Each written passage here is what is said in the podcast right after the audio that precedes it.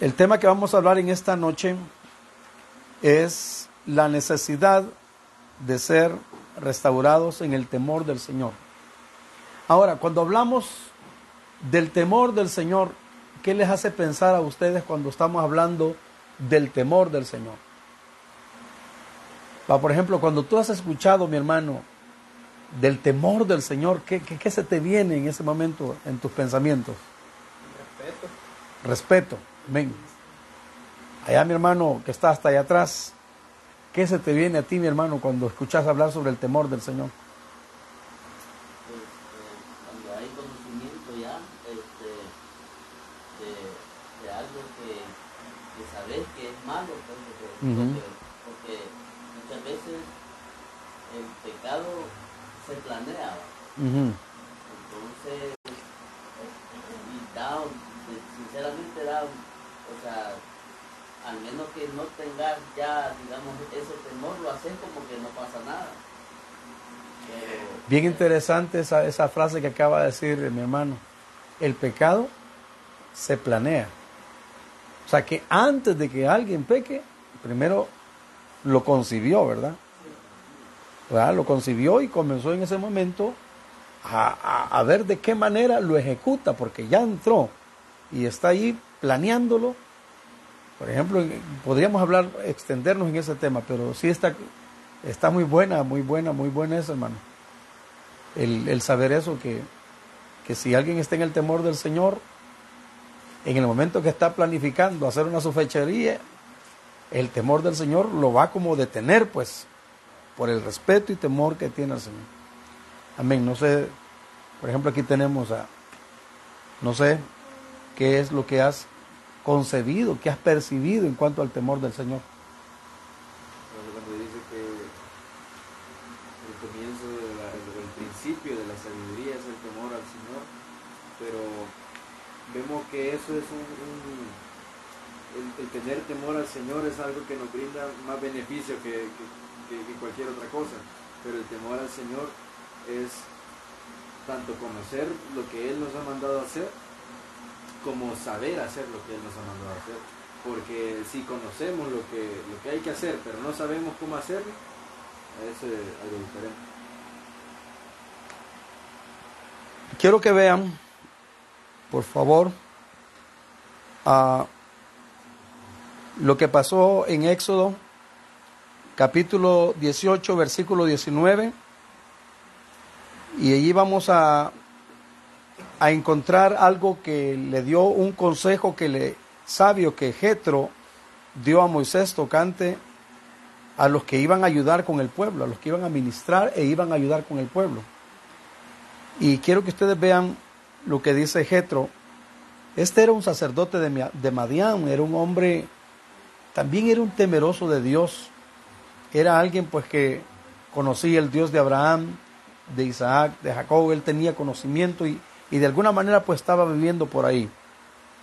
Dice en el versículo 19 del capítulo 18 de Éxodo, dice, ahora pues, ahora pues, oye mi voz, le dice Jetro a Moisés, yo te aconsejaré y Dios estará contigo. Está tú por el pueblo delante de Dios y somete tú los asuntos a Dios y enseña a ellos las ordenanzas y las leyes y muéstrales el camino por donde deben andar y lo que han de hacer. Además, escoge tú de entre todo el pueblo varones de qué? De virtud. O sea, gente que, que tenga espíritu, que tenga el poder de Dios, pero también que sean temerosos de Dios varones de verdad que aborrezcan la avaricia y ponlos y ponlos sobre el pueblo por jefes de millares, de centenas, de cincuenta y diez. Ellos van a juzgar al pueblo en todo el tiempo y todo asunto grave lo traerá a ti y ellos juzgarán todo cuanto asunto pequeño y así aliviarás la carga de sobre ti y la llevarán ellos contigo. Pero si ustedes observan en esta parte que dice, escoge varones de entre el pueblo varones de virtud, que tengan eh, temor de Dios, porque dice varones temerosos de Dios, varones de verdad, que aborrezcan la avaricia. Ahora, esta frase, busca varones temerosos de Dios, porque si alguien va a trabajar, por ejemplo, en los asuntos del Señor, lo primordial que debe tener es el temor de Dios. Y saben que si tiene el temor de Dios es porque Dios ha puesto sabiduría en esa persona, porque el principio de la sabiduría que es es el temor del Señor y eso ustedes lo pueden encontrar en el libro de Proverbios 1.7 donde dice que el principio de la sabiduría es el temor del Señor, mas los insensatos desprecian la sabiduría y la enseñanza. Fíjense que yo me pongo a pensar en este versículo, que cuando una persona no tiene el temor de Dios, cuando una persona no tiene el temor de Dios, desprecia la enseñanza. Es decir, le baja el precio a la enseñanza. No le gusta.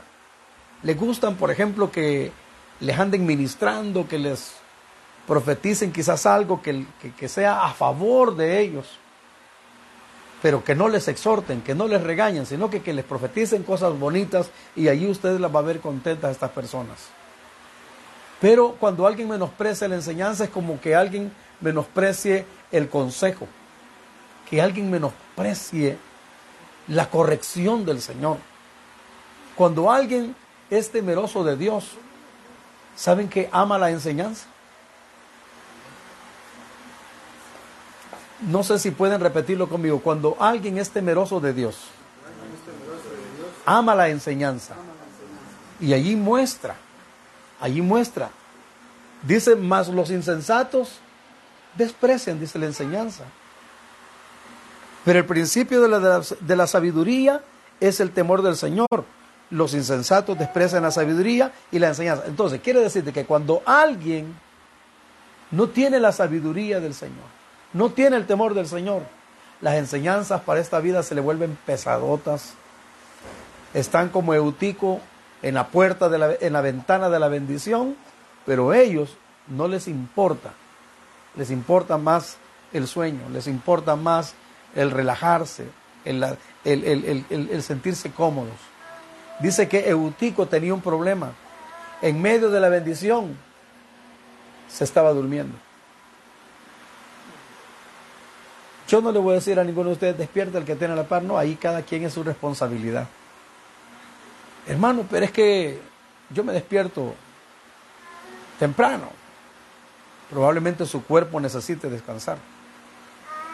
Pero si alguien tiene hambre y sed, si alguien tiene hambre y sed, va a poder más el hambre que el mismo sueño.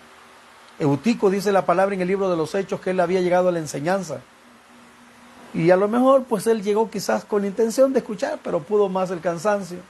Dice que él vencido por el sueño, vencido por el sueño, se desbarrancó. O sea, se cayó. Yo no sé si es correcto decir desbarrancarse.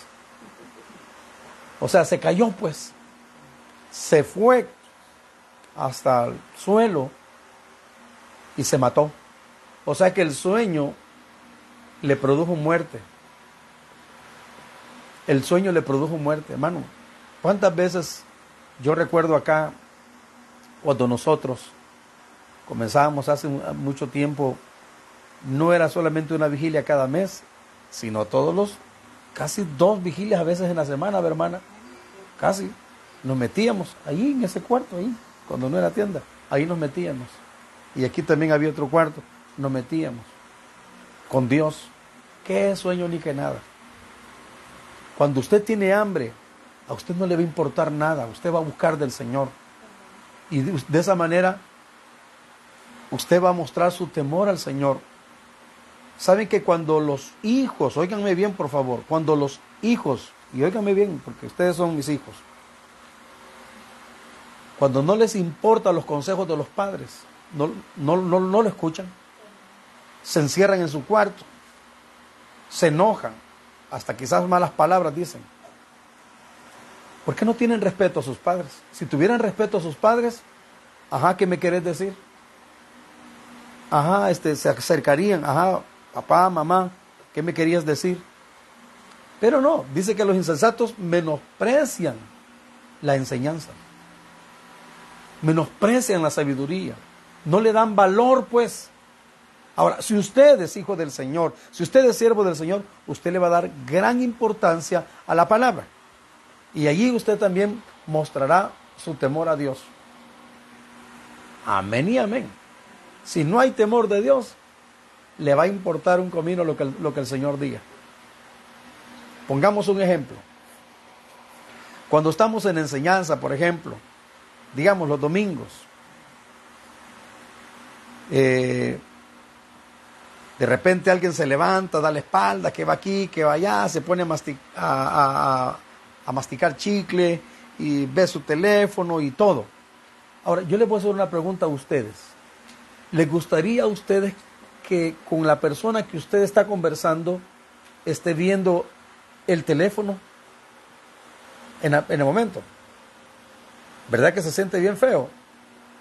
U otra cosa, o que esté viendo para otro lado o que le dé la espalda y usted está conversando con esa persona. ¿Le gustaría que hicieran así con usted? ¿Verdad que no? Ahora, como a Dios no lo vemos, pensamos que, que Él no nos está viendo todo nuestro comportamiento. Pero como Dios es espíritu y los que le adoran es necesario que le adoren en espíritu, es decir, que aunque usted no lo ve, usted sabe que Él está allí. La Biblia dice que Él está donde están dos o tres reunidos en su nombre. Él, él, ¿A dónde está? Entonces, Él está aquí en medio. Y esta reunión ha sido consagrada al Señor. Entonces, estamos delante de Él. Dio una palabra, parece que el domingo Lilian recordó ese versículo, mas el Señor está en su santo templo. ¿Qué dice la palabra? Calle delante de Él toda la tierra, como que dice, oigan lo que el Señor va a decir. Si usted ama al Señor y tiene el temor del Señor, usted no lo va a ir a respetar. Por ejemplo, yo no voy a decirles, por favor, no tengan el teléfono a la hora del mensaje porque sé que algunos ahí andan la Biblia. Pero muchos de ustedes tienen Biblias, pero ahí las dejan en su casa porque prefieren mejor tener su teléfono. Porque es más rápido, es más fácil. Pero muchas veces no tenemos el control porque si en ese momento alguien me le escribe, si usted tiene activados los datos y alguien le escribe en ese momento, usted en ese momento va a, si usted no tiene respeto a Dios, va a corresponderle a esa persona y se va, se va a poner a chatear con esa persona mientras Dios le estaba hablando. Otros, peor aún, si le cae una llamada, cae la llamada hasta así, en voz alta, aló, a la hora de la predicación, se levantan y se van a platicar, les importó en ese momento más fulano, mengano, sotano, su familia quien quiera que se sea. Entonces, en ese momento, ¿quién fue más importante? A juicio de ustedes, ¿quién fue más importante? ¿La persona que le llamó por teléfono o Dios? ¿Quién fue más importante? Seamos, seamos honestos. ¿Quién fue más importante? La que habló. ¿Y Dios? Eh, hermanos, ¿y Dios? Dejó de ser importante para ti. Dejó de ser importante para ti. Cuando Dios te está hablando y usted te está haciendo el disimulado, viendo para todos lados, como quien dice, eso, saben que los psicólogos consideran a las personas. Yo no soy psicólogo, ni siquiera darle, ni siquiera quiero darle una terapia psicológica. Pero ellos dicen que cuando una persona, usted está hablando con una persona y esa persona no le ve la cara y está solamente viendo por un lado, o sea, aquí, dicen que esa, esa persona no es sincera. Y la persona honesta, sincera, cuando te va a hacer algo, te ve la cara y te lo dice en tu cara. Y no, no vacila con su mirada, no, no vacila para otros lados, te lo dice así. Pero cuando una persona no tiene sensibilidad en el corazón, cuando tú estás hablando no te quiere dar la cara, o cuando te dice algo, mira para el suelo, mira para arriba, mira para un lado, pero nunca te ven la cara. Eso deja mucho que desear en esta persona. Por eso usted cuando se dirige a una persona, mírele el rostro. Mírele el rostro a la persona. Yo recuerdo una vez que cuando salí de Estados Unidos para ir a Tijuana, que por cierto no debía haber hecho eso, les di el boletito que uno le ponen en el pasaporte. Y entonces ellos no lo guardaron, sino que saber dónde lo puso el cónsul. Y yo le dije, no señor, le dije yo cuando yo salí, mirándole el rostro a él, ya en ningún momento le desprendí la mirada al rostro de él. Cuando yo salí le dije, le di el, el ticket que ustedes me dan para entrar. Pero aquí no está, que no sé qué. No, pero búsquelo, le dije. imagínate, no tenía ni, ni, por qué decirle, búsquelo. O sea, era como, como, como estarlo, como, sí. No, pero, pero búsquelo, porque yo se lo di. Pero no le desprendí la mirada. Y se me quedaba viendo también él así. Y por último, ¿saben que solo, solamente puchó una máquina y salió el ticket que yo le había dado? Él solo eso tenía que hacer puchar y salir el ticket con el registro de mi pasaporte. Eso era todo lo que él tenía. Que... Pero ¿por qué no lo hacía? Quería ver, quería ver. Venía de Tijuana y Tijuana es, es, es un territorio para ellos muy contaminado de, de, muchas maneras. Y alguien que sale a Estados Unidos y luego rápidamente el mismo, mismo día entre Estados Unidos piensan que algo anda trayendo. Pero fíjense que bendito el Señor, el Señor pues me dio la gracia y que no le vacilé, pues, ¿verdad? Yo mantuve lo que, lo que realmente había hecho y le dije dónde había estado, qué habíamos hecho, no le vacilé para nada y luego solo puché un botoncito y salió el ticket y me lo dio, el mismo ticket que yo le había dado, ahí lo tenía, no lo había perdido. Él me estaba probando. Pero ellos, ellos te miden el nivel de sinceridad, como tú vas a corresponder lo que ellos te dicen. No, señor, usted no me lo ha dado, que no sé qué, que no sé cuándo. Y ahí queriéndome a mí hacerme dudar de lo que yo había hecho, pero no, yo, yo mantuve lo que en realidad era cierto. Ahora, cuando estamos delante del Señor, cuando estamos delante del Señor, ¿cuál es nuestra actitud? ¿Cuál es nuestro comportamiento? ¿Saben que en cierta ocasión el Señor dijo, este pueblo, dijo el Señor, de labios me honra? Este, gracias, este pueblo de, labio, de labios me honra, pero su corazón está lejos de mí. Yo veo que me dicen, aleluya, Señor, te amo y todo, pero yo los veo lejos. No tienen intimidad conmigo, no tienen relación conmigo, no me tienen respeto. Ellos dicen que me aman, pero no me lo demuestran. Si usted alguna vez le va a decir a alguien te amo, no porque sea el mes que le llaman el mes del amor, que el Señor pues reprenda toda agenda mundana, que usted debe de guardarse, mantenerse en la agenda bíblica y no en la agenda mundana. Que solo en este mes, que te amo, que no sé qué, esperando regalitos, tarjetitas y no sé qué cosas. Yo creo que usted no está siguiendo esa agenda, ¿verdad? Pero si usted sigue esa agenda, pues necesita arrepentirse y convertirse al Señor. Bueno, pero no es malo amar pero no solamente en este mes, sino todo el tiempo, ¿verdad? Pero cuando usted le diga a una persona te amo, ese te amo tiene que brotar desde el corazón, de verdad. Tiene que ser un te amo sincero. Porque si usted le dice te amo, pero, pero en realidad usted solamente del, del diente al labio nada más, usted no es una persona sincera.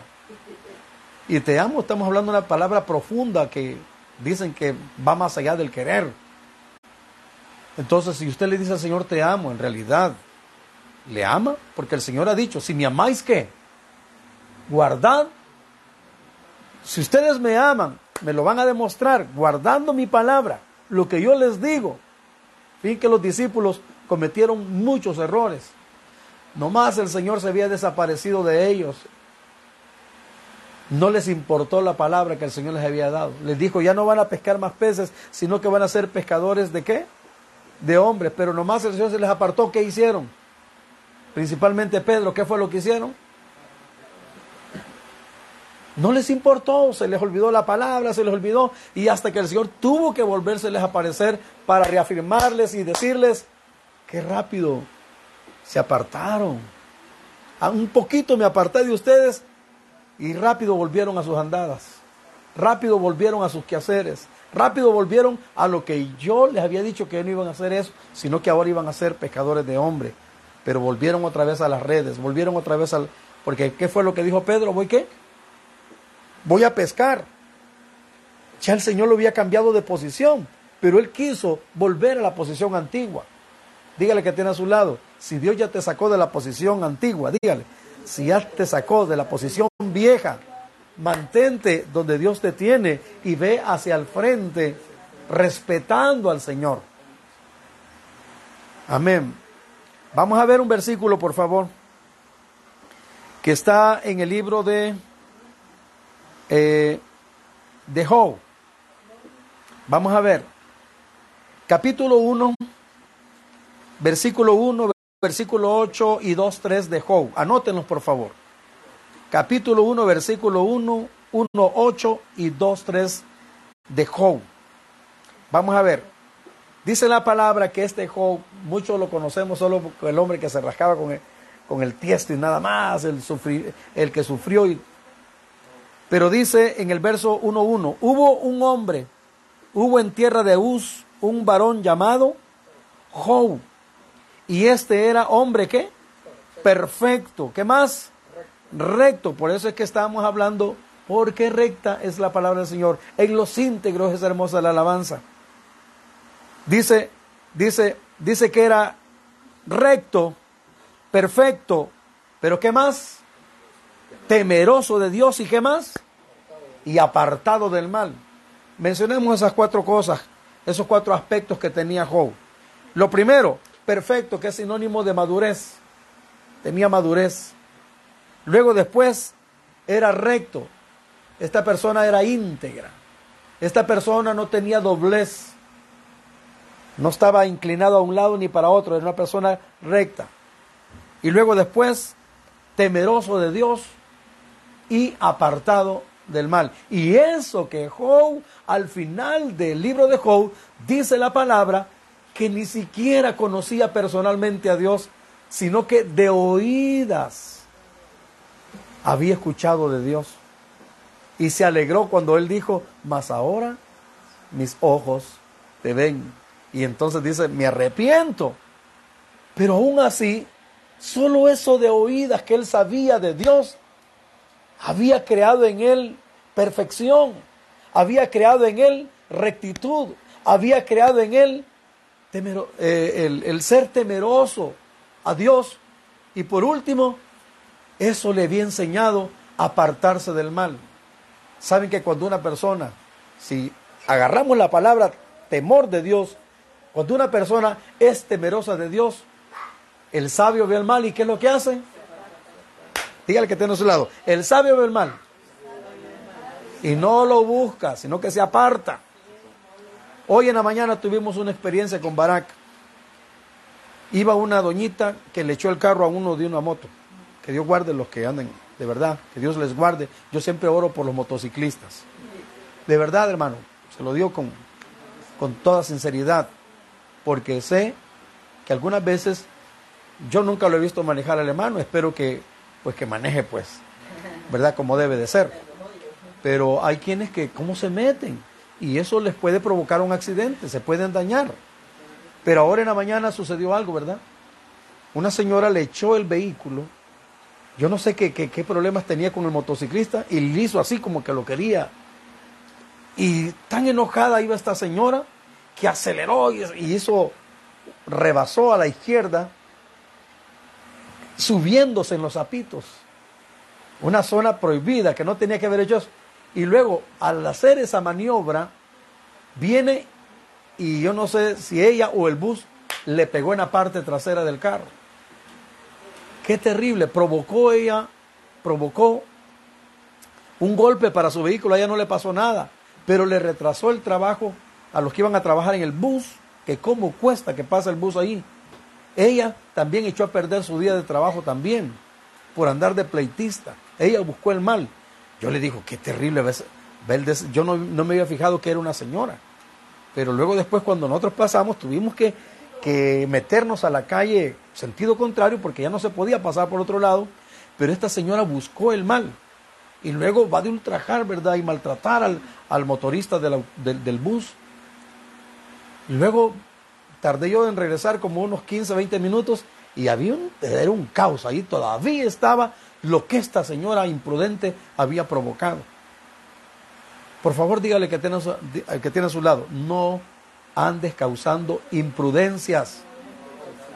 Apártate del mal, no lo busques porque si no tú vas a sufrir el daño. Saben que las personas temerosas de Dios son apartadas del mal. Tratan la manera de ver de qué manera no van a causar mal ni se van a meter en algún, en algún peligro que pudieron haberlo evitado. De eso se trata estas enseñanzas, de aprender. Los que son temerosos de Dios aún en la calle. ¿Cuántas veces quizás te has sentido tentado, hermano, sonar el clapson, decirle un par de cosas a las personas cuando andas manejando?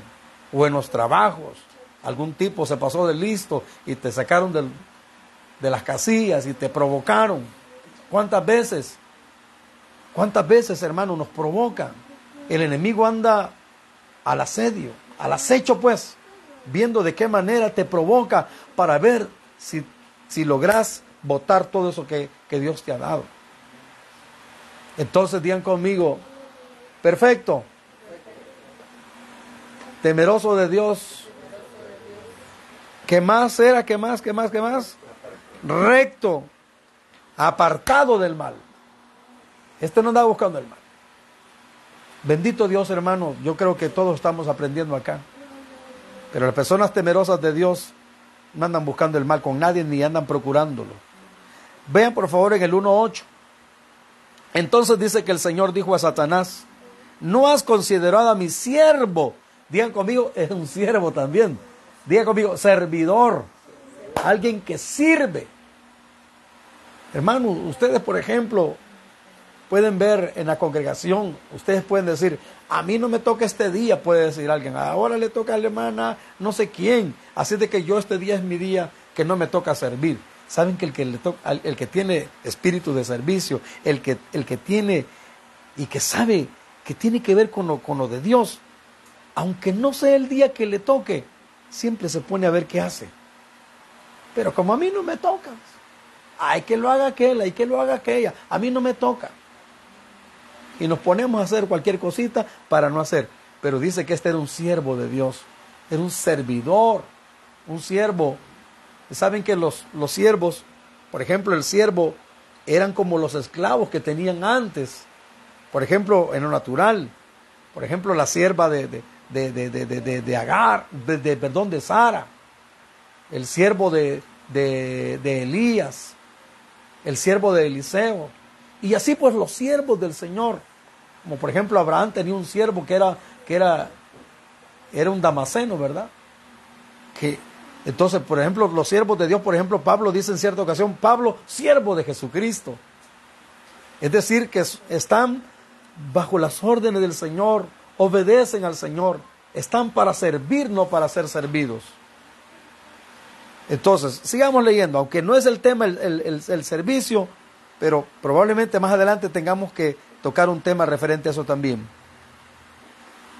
No has considerado a mi siervo Job, que no hay otro como él en la tierra, y si Dios lo dice, pues así es. Varón perfecto, o sea, maduro para pensar, un recto, un íntegro, temeroso de Dios y qué más, y apartado del mal, y que todavía retiene qué más, su integridad, aun cuando tú me incitaste contra él para que lo arruinara sin causa. ¿Saben, hermano? Que este diablo dice que llegó, dice, con, colado entre los hijos de Dios. Y el Señor fue que habló de Job. El Señor fue que habló de Job. El diablo ni siquiera estaba tocando a Job, pero el Señor le dijo, no has considerado, pero le ardió la envidia, se le alborotó la envidia. Pero ahora yo quiero que ustedes vean esto, hermano. Todo lo que el Señor dice que tenía este hombre, perfecto, recto, apartado del mal, temeroso de Dios. A este hombre se le vino de todo, como, como dijera alguien por ahí, se le vino la tormenta perfecta. Todas las cosas se le juntaron. Perdió sus hijos, perdió sus bienes, los ganados, su casa, todo, hasta su cuerpo, su vida la estaba perdiendo. Y pasó por ese, por ese trazo de su vida. Pero como él tenía esas cualidades, él tenía el temor de Dios en su corazón. No importó la tempestad, no importó el problema, no importó todo lo que le sucedió. Y al final podemos ver el resultado de un hombre temeroso de Dios. Dice la palabra, como lo decíamos, no sé si el domingo, que murió en buena vejez. Dios le dio tres hijas hermosas, que no había mujeres más lindas que ellas en toda la tierra, dice la palabra. Dios le dio y vio los hijos de sus hijos, ¿verdad? Dice la palabra que ese hombre terminó multiplicado. Pero díganlo conmigo, ese hombre tenía temor de Dios. Y su mujer le incitaba y le decía, maldice tu Dios, porque a lo mejor ella, para ella, no era, no el Dios de ella, sino que tu Dios. O sea que esa mujer no tenía temor de Dios. Ahí se puede ver. Los que no tienen temor de Dios, cualquier cosa les pasa y comienzan a reclamarle a Dios y hasta casi a maldecir a Dios. Pero yo te diezmo, pero yo te ofrendo, pero yo aquí, yo me congrego, yo vigilo, yo ayuno. Y comienzan a decirle todo eso al Señor. No, hermano. Cuando alguien tiene temor del Señor, no le va a importar cualquier situación que está viviendo. Siempre va a respetar a Dios y le va a decir, Señor, tú eres el que tienes control de todo. Y yo no voy a altercar contra ti. Saben, hermanos, que el gran ejemplo del temor. Aquí tengo este versículo, quiero, creo que aquí lo tengo. Vamos a ver. Hay un versículo. Aleluya.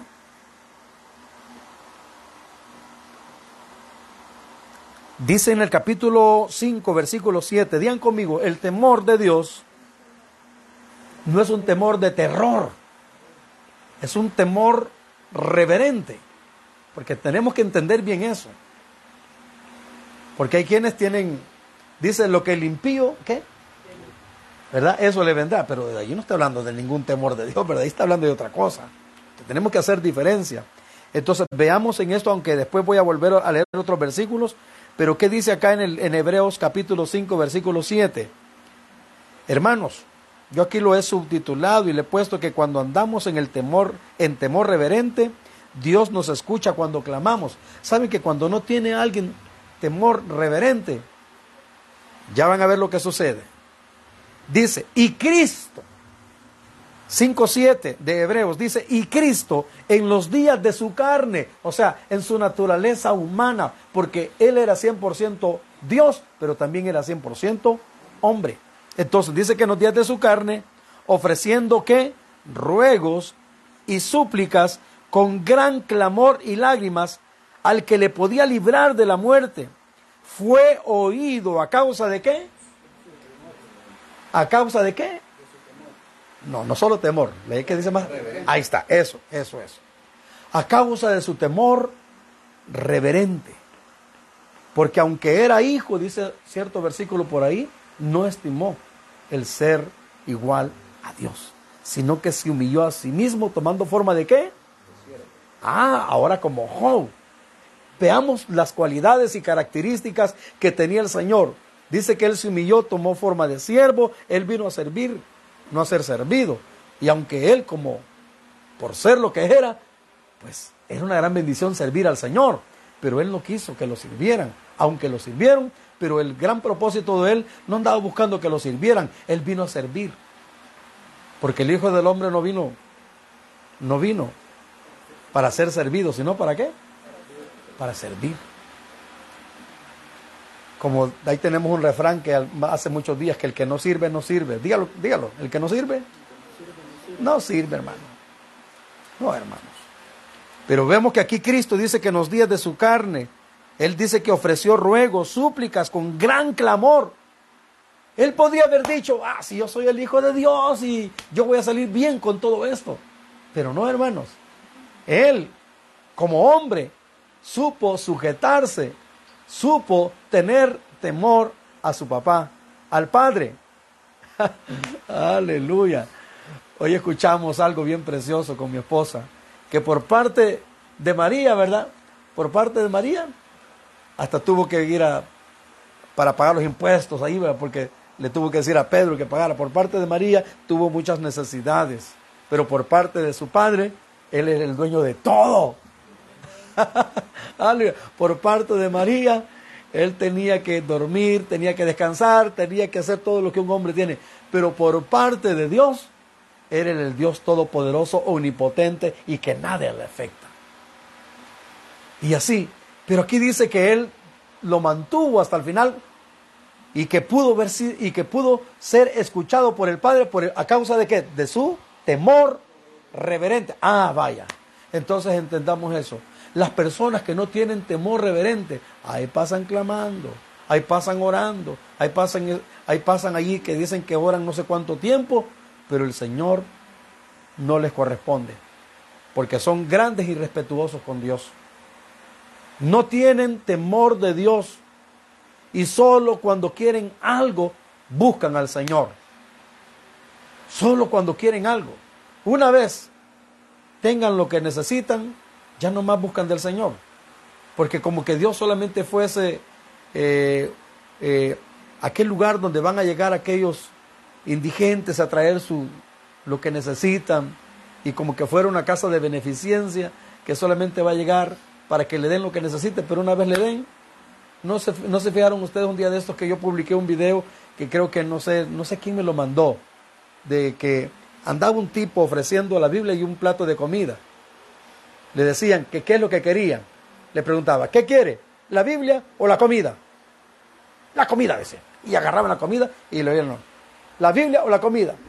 La comida, decían. Y todos decían la comida. Y luego llegó alguien y le preguntaron, ¿qué quiere? ¿La Biblia o la comida? Eh, quiero las dos, le dijo, pero las letras no se pueden comer, le dije, la Biblia no se come. Así es que la comida, dijo. Y menospreció. Y hasta el último, que le dije, ¿qué quieres? ¿La Biblia o la comida? Tengo hambre, le dijo. Tengo una gran hambre, pero prefiero la Biblia, le dijo. ¿De verdad? Sí, prefiero la Biblia, le dijo. Y el tipo le dice, qué bueno, abrila, le dice. Ahí vas a encontrar algo. Y había un papelito que decía, tendrás comida gratis por un año. Llévate la Biblia, pero también aquí está la comida, le dijo. Todos los demás menospreciaron la palabra. Aquel prefirió la Biblia. Y dijo, no, le dijo, porque con la Biblia aquí Dios me va a aconsejar. Con la Biblia aquí Dios me va a enseñar a vivir. Con la Biblia aquí voy a saber yo aprender a depender de Dios. Así es de que, hermano, conmovedor, me conmovió mucho la actitud de ese tipo. Que aunque tenía, tengo hambre, le dijo, pero dame la Biblia, le dijo. Cuando usted ama a su Dios y le ofrecen las palabras de Dios, usted va a despreciar a Dios por un plato de lentejas, por un plato de comida. Le aseguro que hay quienes cambian a Dios por un plato de comida, cambian a Dios por unas, por unas moneditas, cambian a Dios por cualquier cosita que te ofrecen que la estás necesitando.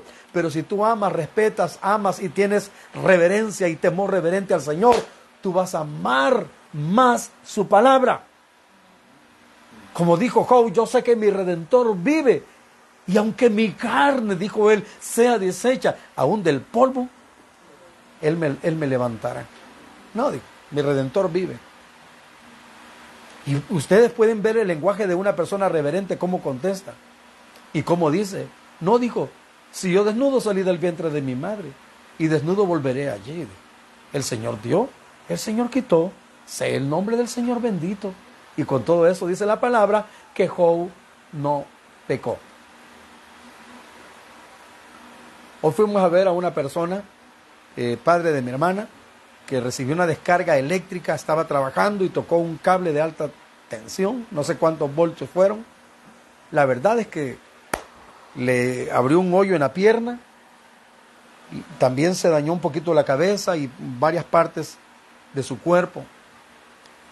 Y dice, yo lo primero que dije, me dice el hermano, es que perdóname Jesús.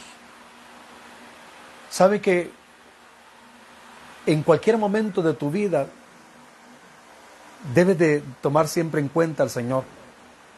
Y no importa la situación que puedas estar pasando, acuérdate del Señor. El Señor será amplio en perdonar. Pero ahora yo les voy a dar un consejo. No esperen buscar al Señor solo en el momento de la angustia. Cuando no tenemos angustia, ¿será que lo buscamos? Cuando ya todo se apaciguó, ¿será que lo vamos a buscar con la misma intensidad al Señor? Cuando una persona tiene temor del Señor, deja de hacer cualquier cosa y se mete de cabeza con Dios. Hoy este día de enseñanza. Hay muchos hermanos acá que pudieran venir, pero por alguna razón no han venido. Yo les decía el miércoles pasado que si alguien no asiste, por lo menos tiene que ser más sabio que Salomón. Por ahí mi esposa me mandó eso, que no sé dónde lo encontró. tiene que ser más viejo que Matusalén, tiene que tener más trabajo que Noé, tiene que estar más enfermo que Job. Pero aún Job, con toda su enfermedad, ¿verdad? Hombre, Dios siempre siguió siendo su Dios. Hey, hermano, toque a su hermano que tiene a su lado y no pongas excusa. No pierdas ese temor delante del Señor, porque ese temor te hace buscar del Señor. Hermano, cuando alguien tiene temor del Señor, tiene un carácter definido por Dios que no le importa nada. De repente te dicen, hey, vamos para la playa, hermano, a las, 10 de la, a las, a las 7 de la mañana del domingo. Vamos para la playa. No, no vas a pensar, si sos una persona que, que no tienes temor del Señor, te vas a quedar pensando, vas a vacilar. No, de entrada, no, otro día. Te le agradezco mucho la invitación. ¿Pero por qué? Tengo mi compromiso con el Señor. Tengo mi trato con Dios. Una señora, por haber dejado el privilegio aventado. Triste lo que le voy a contar. Pero se fue a accidentar. Terrible. Se fue a accidentar. Y cuando estaba con así que el brazo cortado, vaciándose en sangre, esa señora gritaba, ¿por qué Dios? ¿Por qué Dios? decía esta señora. Y el Señor puso en mi corazón una palabra y me dijo, dentro de mí escuché, pregúntale, pregúntale por qué, por qué le pasó lo que le pasó. Y yo fui de una sola vez a preguntarle, y de una sola vez le dije, hermana, así le dije, hermana, le dije, hermana, ¿y por qué le pasó esto? No, no le puedo decir que no sé qué, que no sé cuándo. Y la hija me dijo, por rebelde, me dijo. La hija me dijo, por rebelde. ¿Y rebelde de qué? Es que esta señora me dijo, tenía privilegio en, la congregación, me dijo.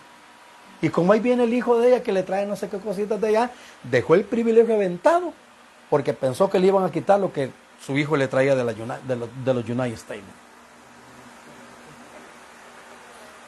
O sea, si ella hubiera tenido así un alto concepto del Señor, un alto así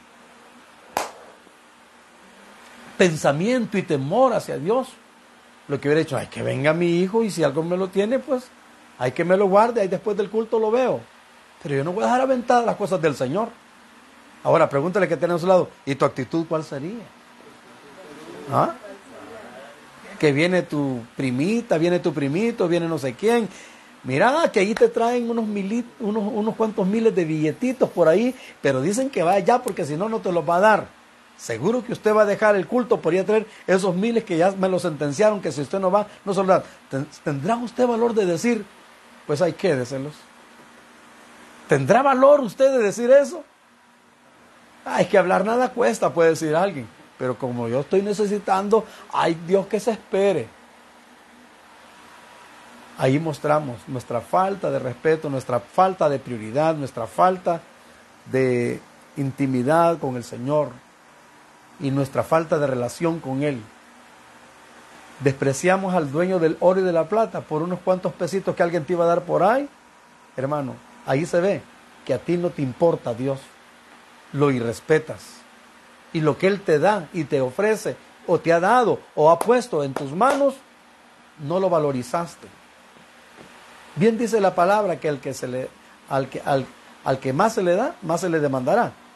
Pero al que se le da poco y no supo aprovechar ese poco, dice la palabra, aún lo poco que tiene, que dice la palabra, se le quitará y se le dará al que tiene más. No sé si estamos captando y entendiendo esta palabra, iglesia, pero esto debemos de entenderlo, que cuando alguien tiene temor del Señor, no lo hace por el hermano. A mí a veces me han dicho hermanos, hoy que me viene lo que les voy a decir, hermano, ¿y por qué no llegó? Es que no, que no sé qué, que no sé cuándo. Ok, y otras veces me lo encuentro, hermano, va a llegar al culto. Me han dicho, mire hermano, hoy me va a perdonar, pero fíjense que no voy. ¿Y por qué me dicen, por qué, por qué me dicen, ay, me va a perdonar? ¿Qué tengo que perdonarles yo? En primer lugar, no es delante del Señor que vienen, es del, perdón, no es delante del Señor Adolfo, sino del Señor Dios Todopoderoso. No es delante de mí ni delante de los hermanos, vienen delante del Señor. Es como otra vez que me dijo un hermano, nos dijo que íbamos a ir a, predicar. Hermano, disculpa, pero hoy no te voy a poder acompañar. Ah, vaya, dije yo, entonces hoy no te voy a poder acompañar. Eso indica que este era un acompañante, no era parte. Ah, vaya, está bien que ya no nos acompañe. Yo creí que era parte de la obra. Era un acompañante. ¿Y para qué queremos acompañantes, hermano?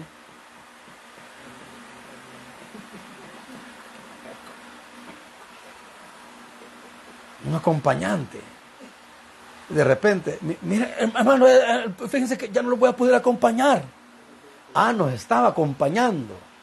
Yo creí que era un colaborador de la obra. Pero dependiendo, dependiendo lo que usted haya aprendido del Señor, así va a ser tu actitud. Hey, vamos al culto porque si no el hermano Adolfo el domingo nos va a tirar. No, va a tirar el hermano. Ya, ya, se fijaron que el hermano tira. No, y lo más terrible es que no, no, no, lo dicen así, sino que van con las personas de confianza lo van a comentar. El hermano muy duro tiró y cabal, despiadadamente me tiró y, así en mi cara me lo dijo. Pues así tiene que ser, en la cara tiene que ser, hermano. La Biblia dice, te encarezco delante del Señor. Así que yo se los encaro. Tenga cuidado con esa gente quejista, hermano, que andan murmurando y hablando así cositas.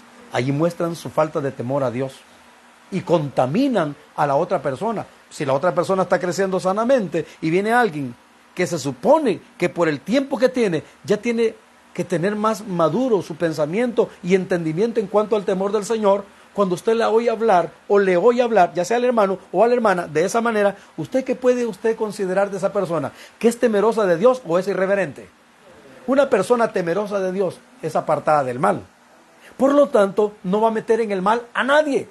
Si algo a alguien no le gustó, no lo va a ir a comentar, a comentar con alguien que se está fortaleciendo en la fe y que le está costando probablemente y va a ir a derrumbarle lo que con dificultad quizás está construyendo.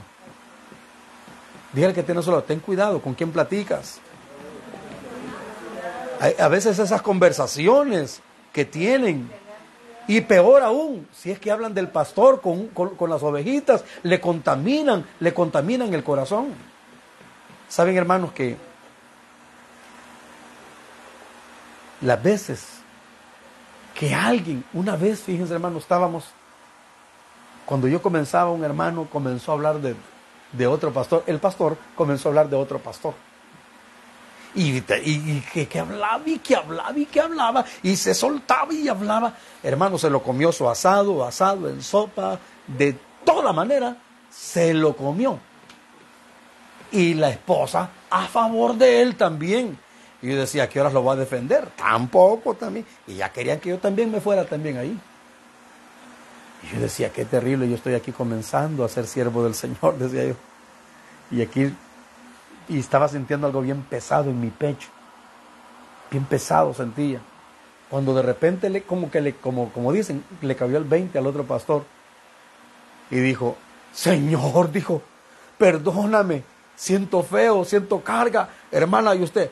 No, pues sí, como usted dijo que no sé qué, yo también creí, como usted es pastor, creí que estaba hablando lo correcto, hermano. Pero no, que correcto ni que nada. Estaba, va de freírselo, va de comérselo. Ahí sí que de verdad estaba comiendo tacos al pastor. Se lo estaba comiendo, hermano. Y el hermano después dijo, hermano, no, no, no, dijo, se rascó la cabeza y dijo, no, no, no, dijo. Imprudentemente hemos hecho, pidámosle perdón al Señor. Y en el momento va llegando el pastor y el hermano, como era Chelito, yo no sé si está vivo todavía, se puso coloradito, puro chacalín. Rojo se puso así porque lo vio. Y yo en ese momento dije, vaya, ahora que viene el hermano, ¿por qué no siguen hablando? ¿Por qué no siguen hablando?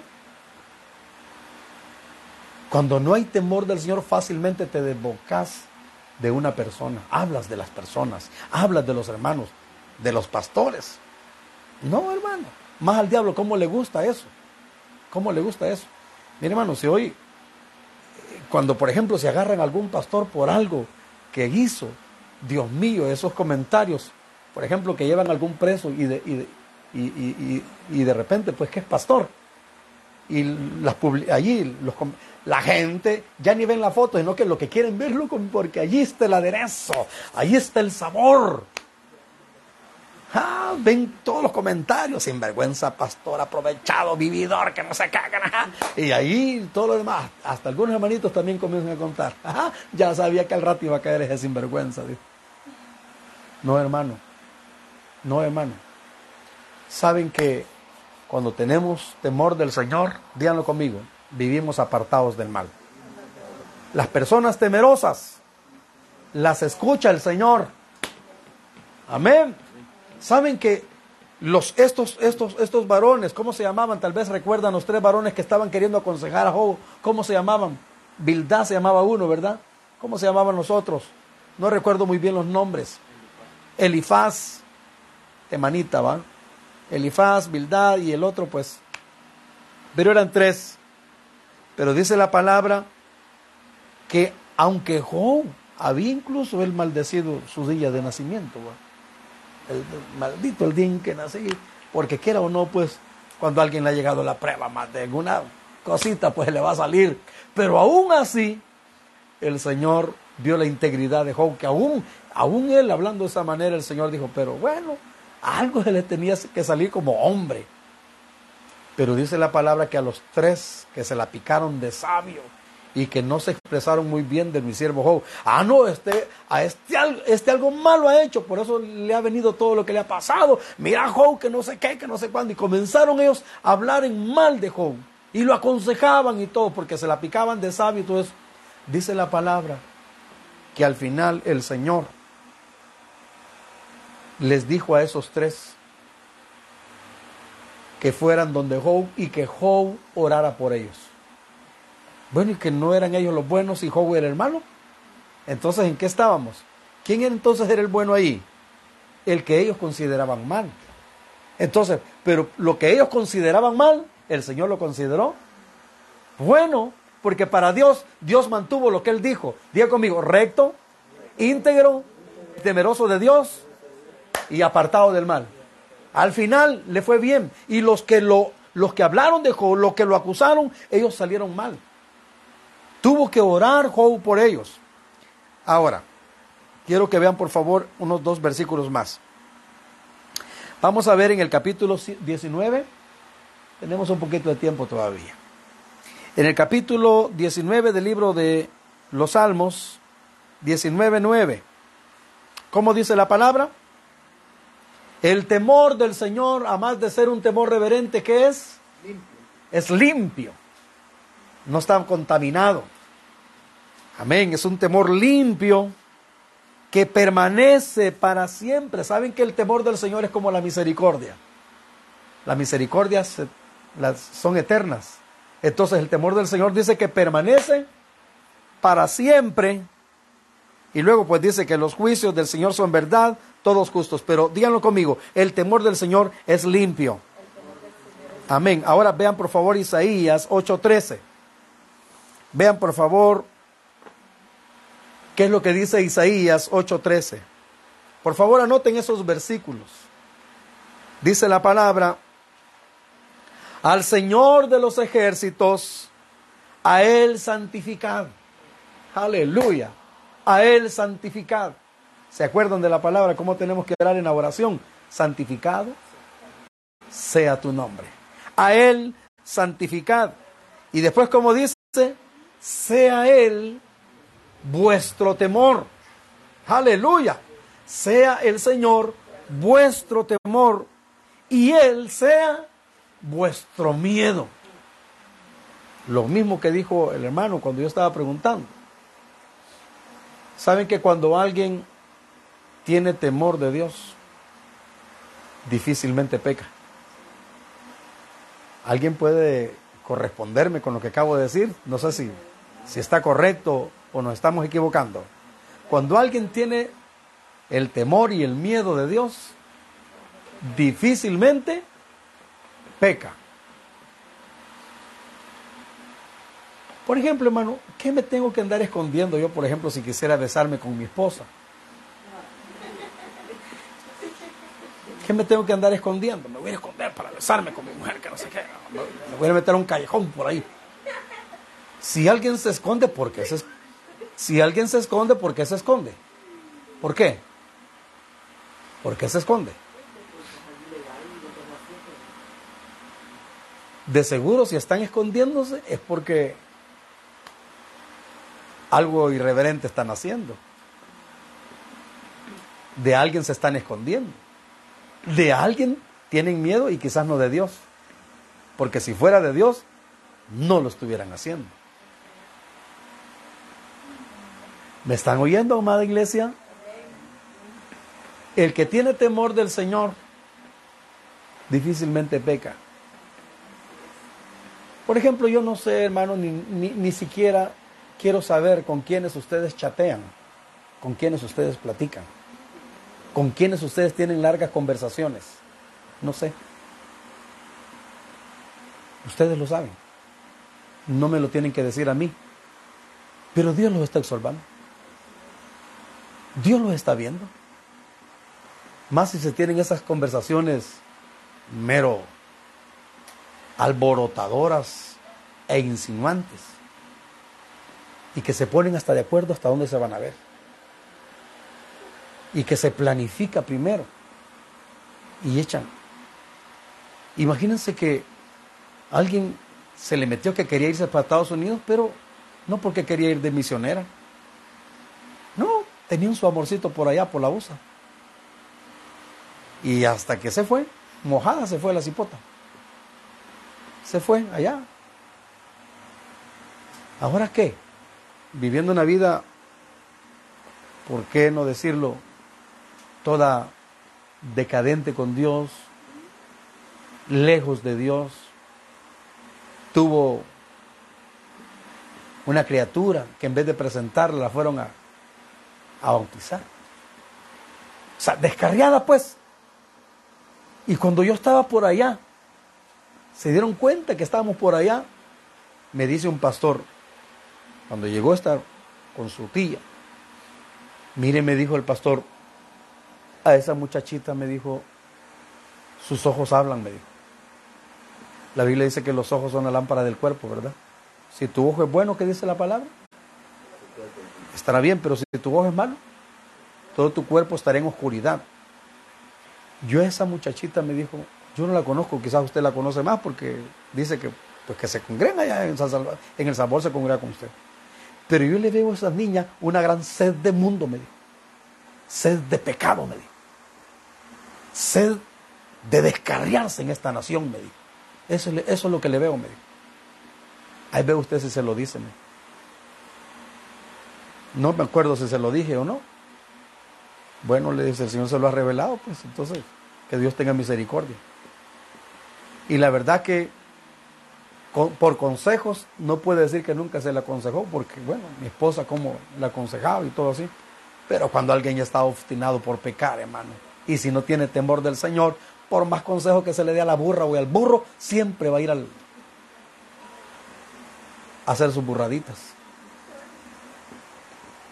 Ellos están aquí, hermanos. Así es que digan conmigo, cuando alguien tiene temor del Señor, aún hasta en sus conversaciones privadas que tiene, digan, ya sea en Messenger, en WhatsApp, en Instagram, o por teléfono, o como sea, o con personas aún fuera de las redes, tendrá cuidado, tendrá cuidado. No pecará fácilmente, no pecará fácilmente, porque el temor del Señor lo anda el temor del Señor anda dentro de su corazón. Y el temor del Señor le cuida para que no peque. Un poquito se descuidó David y ¿qué pasó? Un poquito se descuidó David y ¿qué pasó? Hermano, no, hombre. Un poquito, un poquito. Hermano, si es que para cometer algo en un, en un ratito, aquello que se, se, te metió a la mente y no estás tranquilo hasta que lo, hasta que lo das a luz, pero eso, hermano, le costó caro al hermano David. Pero el Señor arregló la situación esa con David y fue restaurado. Por favor, toque al que tiene a su lado y dígale, sea el Señor vuestro temor, sea el Señor vuestro miedo. Eso nos va a ayudar, hermano, que no cometamos muchas cosas. Eso nos va a ayudar y nos va a guardar a no cometer cosas que van a ofender primeramente a Dios y que no van a dañar a nuestro prójimo. Dice en el capítulo 12, versículo 28, acaban de pasar este versículo aquí a mi esposa, Dice 12:28 de Hebreos, así que recibiendo nosotros un reino inconmovible, tengamos gratitud y mediante ella sirvamos a Dios agradándole con qué? Con temor y reverencia. Qué precioso. Díganlo conmigo, díganlo conmigo este, este versículo. El que, el que agrada al Señor debe de tener esos dos ingredientes.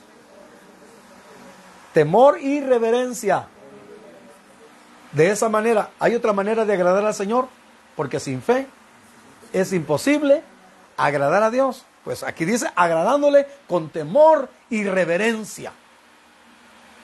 Qué bueno, hermano. Yo a mí me gusta. Yo aplaudo y le doy gracias al Señor cuando alguien, hermano, está reverentemente, no porque sea el hermano, no porque sea la hermana, sino porque saben que Dios está hablando, tienen tremenda reverencia ante el Señor, el temor del Señor ahí. Saben que cuando los hijos ven que sus padres son temerosos de Dios, aún ellos también aprenden del temor del Señor.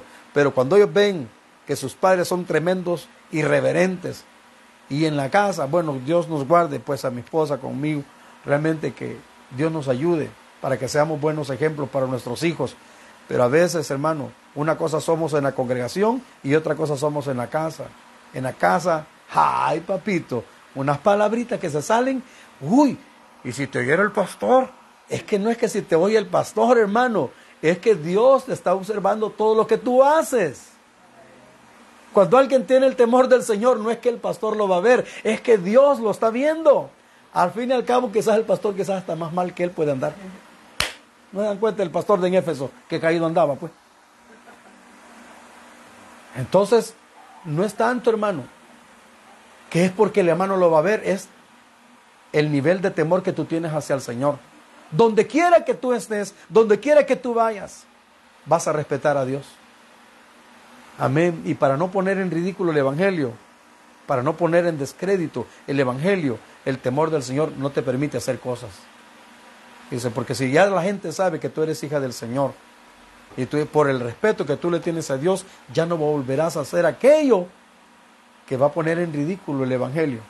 Amén. Una vez me estaban poniendo una esquela y yo le dije, mire, pero es que fíjate que yo estoy pastoreando. Ah, pues con mucha más razón le voy a poner la esquela, me dijo. Usted tiene que dar el ejemplo por ser pastor, me dijo. Vaya, dije yo. Así me dijo con mucha más razón le voy a poner la esquela. ¿Usted cree que porque me tengo que, que porque pastorea no le voy a poner la esquela? Con mucha más razón se la voy a poner, porque los pastores deben de respetar las leyes, me dijo. Como todo ciudadano, me dijo. Y usted el ejemplo a las ovejas, me dijo. Vaya, dije. Así es que eso me quedó grabado para no andar queriendo poner de pantalla el privilegio o llamamiento del Señor. Ah, no, pero es que yo soy evangélica. Ah, bueno, pues por ser evangélica, su actitud debe ser diferente a los que no son evangélicos o hijos del Señor. Dígale que, así, a, a los argentinos, ¿viste? ¿Cómo es? ¿Oíste? ¿Cómo es? No sé cómo que dicen los argentinos, yo no puedo. Va pues así a los salvadoreños, la cachaste, oíste, lo recibiste, percibiste, concibiste. ¿Cómo es la cosa, pues? ¿Entendiste, mi hermano? Entendimos. Comprendimos. Y que esta palabra no les quede a nivel de mente, que vaya hasta sus espíritus y que les quede en sus corazones como clavos hincados. Amén. Termino con un versículo. Tengo unos 10 minutos más todavía. Amén. Aleluya. Por favor, una pregunta, y la, con la que comencé en el principio. ¿Qué es andar en el temor de Dios? Vamos a ver. Preguntamos por este lado. ¿Qué es andar en el temor del Señor entonces? Agradarle reverenciarle, guardar su palabra, no hacerle daño al prójimo, amar a Dios sobre todas las cosas. Está, grande la lista. ¿va? Ahora, veamos por favor Salmo 34, versículo 11. Y me voy a quedar solo con esto porque sé que esto está más extenso y los hermanos que, que ministran pues van a ampliar más. Ya el hermano Giovanni también está compartiendo un poco también ya los sábados, que nos ha estado acompañando en las casas de oración, pero ya comenzó, arrancó otra vez. Así que el hermano le va a tocar también mañana disertar también, y ya Marvin lo hizo ayer. Le mandamos ahí, ahí una parte de la palabra. Miren que dice 34.11. ¿Qué es andar en el temor del Señor? Aquí el salmista dice, venid hijos. Ah, entonces, ¿a quiénes está dirigida esta palabra? Aleluya. Si usted es hijo, entonces es para ustedes. O sea, no es para extraños, es para los hijos. Si alguien no es hijo, pues no tengo nada que ver con él. Pero en este caso, aquí se está refiriendo a los hijos, a los hijos de Dios. Amén. Los hijos del Señor. Dice, venid hijos, oídme. ¿El qué? El temor del Señor os enseñaré. Ah, o sea que tenemos lo que estamos haciendo en esta noche. Les estamos enseñando sobre el temor del Señor. Así que vengan hijos, óiganme, les dice el salmista, el temor del Señor les voy a enseñar. ¿Quién es el hombre que desea vida, que desea muchos días para ver el bien? ¿Quién es? Aquí yo lo he repartido en cinco partes. Las cosas que una persona temerosa de Dios tiene y aprende. Si usted quiere aprender el temor del Señor, entonces lo primero es guarda tu lengua del mal. Por favor, colabóreme con el que tiene la par y díganle, ¿ya oíste hermano? Guarda tu lengua del mal. Porque el que guarda su boca, guarda su alma. Es lo primero, lo primero que encontramos aquí. Guarda tu lengua del mal. No me van a decir ni amén ni me digan, sí, hermano, yo. ¿Alguno de los que están acá alguna vez ha hablado mal de alguien? No diga amén, no diga sí, no diga no, no diga nada. Solo medite. ¿Qué ha sentido? ¿Cómo se ha sentido cuando ya después ve a esa persona? Imagínense, hermano, lo que le hizo David a Urias Eteo, siendo uno de sus mejores guerreros. Hasta le dio la, sentencia de muerte, se la dio en su mano. Y le decía, anda, acostate con tu mujer, anda a dormir. Le dio vino, lo emborrachó y lo mandó para que se fuera a dormir con la mujer. Y Urias, siendo tan leal a David y al ejército que estaba peleando, no quiso ir a dormir con su mujer, se quedó mejor en, la intemperie. Y David enojado le mandó al general que estaba allá en los de la batalla y le dijo, poneme a Urias Eteo en los de la batalla, como quien dice, que ahí lo maten, que ahí lo maten. Imagínese, atentó hermano, y le, con su boca lo, estaba induciendo a que hiciera cosas y no solamente lo, lo, habló, sino que también lo escribió y lo mandó, pero después le pesó en su corazón a David. Así es que hermano, dice, guarda tu lengua del mal. Y este tema es tan extenso que hasta un capítulo le escribió el apóstol Santiago. La lengua, un miembro pequeño del cuerpo, pero que es un es un mar de maldad, dice el alimentada por el mismo infierno si no tenemos temor del Señor. Vamos a ver, así rapidito. Alguien que me lea Santiago 3, pero rapidito, no lo voy a explicar, solamente léanlo, sin explicarlo. Vamos a ver, Santiago 3. Vamos, discípulos del Señor, vamos, hijos del Señor, busquen Santiago 3, a ver qué es lo que dice allí. Así como el Señor le escribió y les dijo, les dedicó un capítulo completo a los hipócritas Mateo 23 es para todos los hipócritas. Amén. Amén. ¿Lo puedes leer? Sí, sí, sí. Hermanos míos, no os hagáis maestros muchos de vosotros, sabiendo que recibiréis mayor condenación, porque todos ofendemos muchas veces, si alguno no ofende en palabra, este es varón perfecto, capaz también de refrenar todo el cuerpo. Aquí nosotros ponemos freno en la boca de los caballos para que nos obedezcan y dirigimos así todo su cuerpo. Mirad también las naves, aunque tan grandes, llevadas del impetuoso viento, son gobernados con un muy pequeño timón, por donde el que los gobierna quiere. Así también, la lengua es un miembro pequeño, pero se jata de grandes cosas. He aquí cuán grande bosque enciende un pequeño fuego. La lengua es un fuego un mundo de maldad. La lengua está puesta entre nuestros miembros y contamina todo el cuerpo e inflama la rueda de la creación y ella misma es inflamada por el infierno. Santo Dios. Hermano, póngase así decirle y dile, Señor, por favorcito, ese miembro que está aquí adentro, esa lengüita con la que estoy hablando ahorita. Ayúdame, Señor. Ayúdanos. Porque dice, el que sabe controlar su lengua es capaz de refrenar, de controlar todo su cuerpo. Y es varón perfecto, ha madurado. El que no ofende en palabras es varón perfecto. Así es que lo primero que aparece aquí es, guarda tu lengua del mal.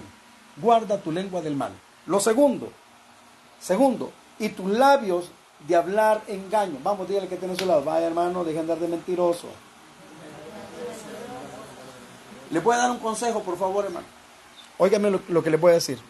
Aún los que me van a escuchar por acá, porque ahorita lo tengo solo para mí, luego después lo voy a poner público. Pero escúchenme. ¿Saben que hay gente que es tan mentirosa, hermano? Que le dicen a uno, voy a llegar y no llegan. ¿Por qué no tienen la el valor, el coraje o la valentía de decir, no, no voy a llegar. Punto. ¿Verdad?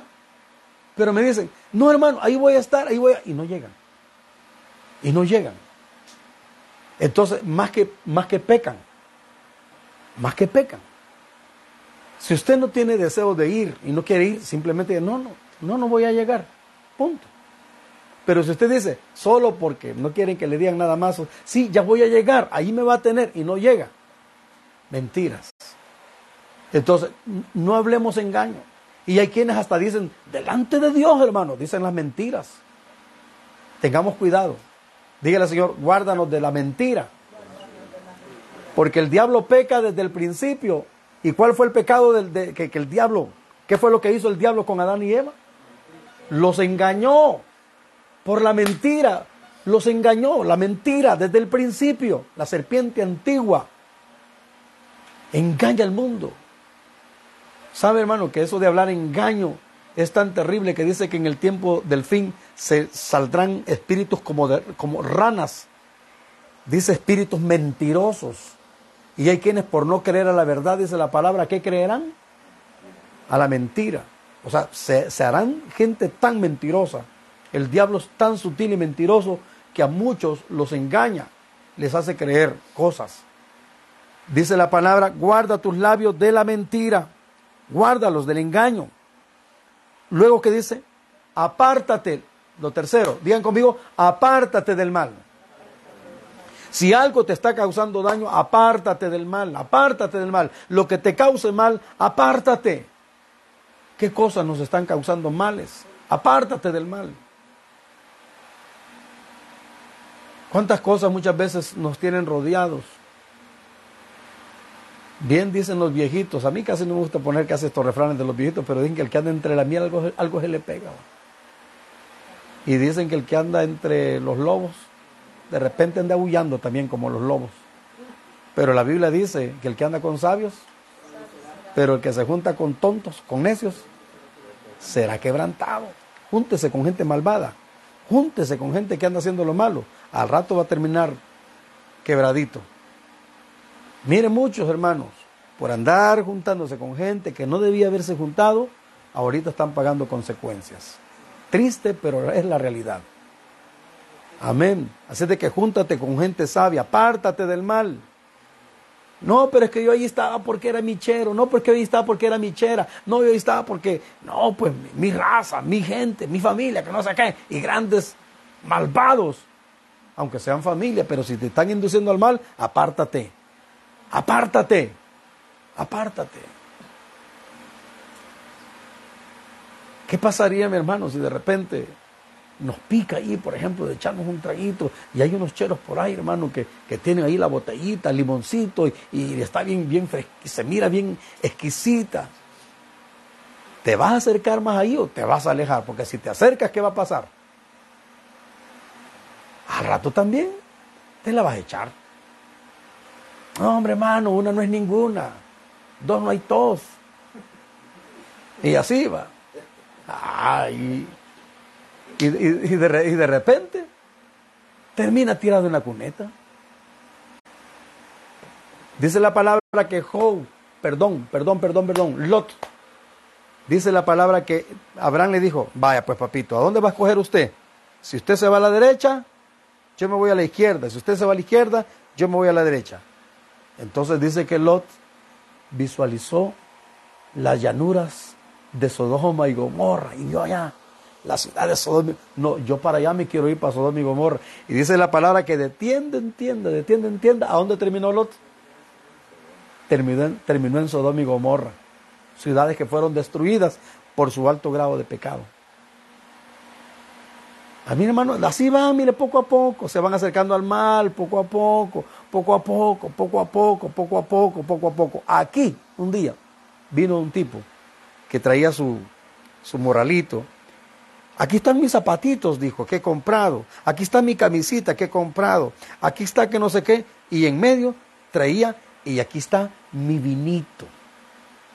Dijo. Va de repente, ya no solamente era vinito, sino que otra vez ya comprando una que le dicen pata de elefante. Y ya después, ya no solo la pata de elefante, sino que después, ahí, cuando estaba por ahí, por ahí, ahí estaba dentro comprando un tapi para quitarse la goma. Y terminó, y terminó, hermano, tristemente, su muerte fue dolorosa. Hermano, le dio se le reventó el hígado, vomitó sangre y, viera qué terrible, hermano. Una vez yo recuerdo, yo no voy a decir nombre, por, favor, pero fíjense que de repente, una vez así, todo borracho, le digo, vámonos, le dije yo, vámonos, y nos fuimos para a Sonsonate a predicar. Allá le cayó la unción, se le fue la zumba. De verdad, comenzó a hablar en lenguas y se le fue, y ya comenzó tranquilo, y estuvo unos días, pero después volvió otra vez. Pero cuando él miraba la pacotilla, la grullita de los que estaban tomando, se acercaba y me lo contagiaban y terminaba tomando. Terminaba tomando.